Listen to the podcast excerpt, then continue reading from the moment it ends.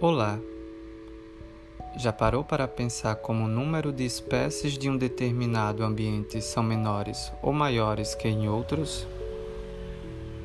Na aula de hoje, iremos conhecer conceitos relevantes que envolvem a teoria da biogeografia de ilhas e a sua importância nos estudos de distribuição das espécies no nosso planeta.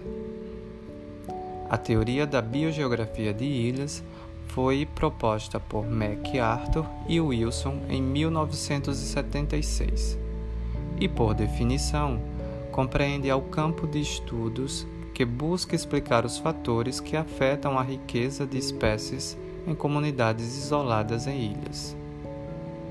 O conceito de ilha, utilizado na teoria, é bem amplo, na qual estão incluídos fragmentos vegetais topos de montanhas e morros, lagos e ilhas rodeadas por água.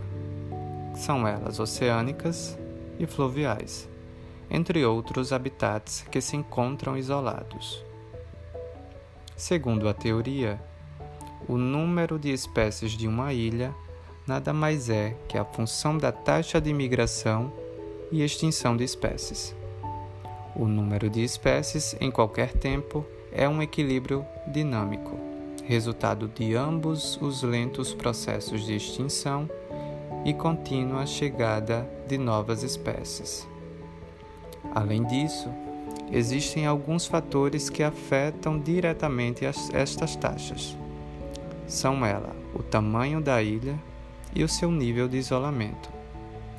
Quanto maior a ilha, maiores as taxas de imigração e menores as de extinção. E quanto maior o distanciamento, o distanciamento entre ilhas e continente, ou fragmentos menores e maiores, como em florestas, menores as taxas de imigração e maiores as de extinção. Portanto, é esperado que a composição de espécies pode mudar ao longo do tempo, gerando um turnover de espécies. Assim, a riqueza de espécies de uma ilha é diretamente proporcional ao seu tamanho e inversamente proporcional ao isolamento. Outros fatores, como alterações no clima e atividades antrópicas, também podem influenciar as taxas de migração e extinção.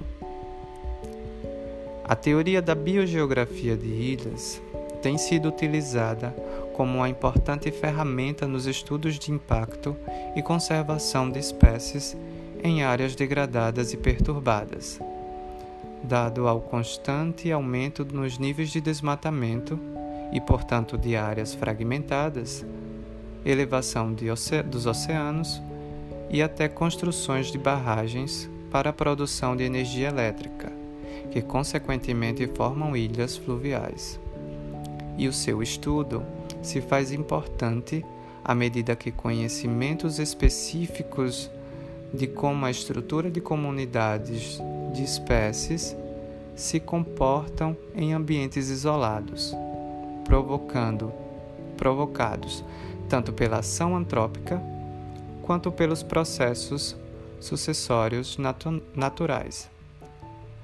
E como estes forneceriam o um entendimento para embasar os possíveis projetos, possíveis projetos de conservação desses habitats e das espécies que o compõem.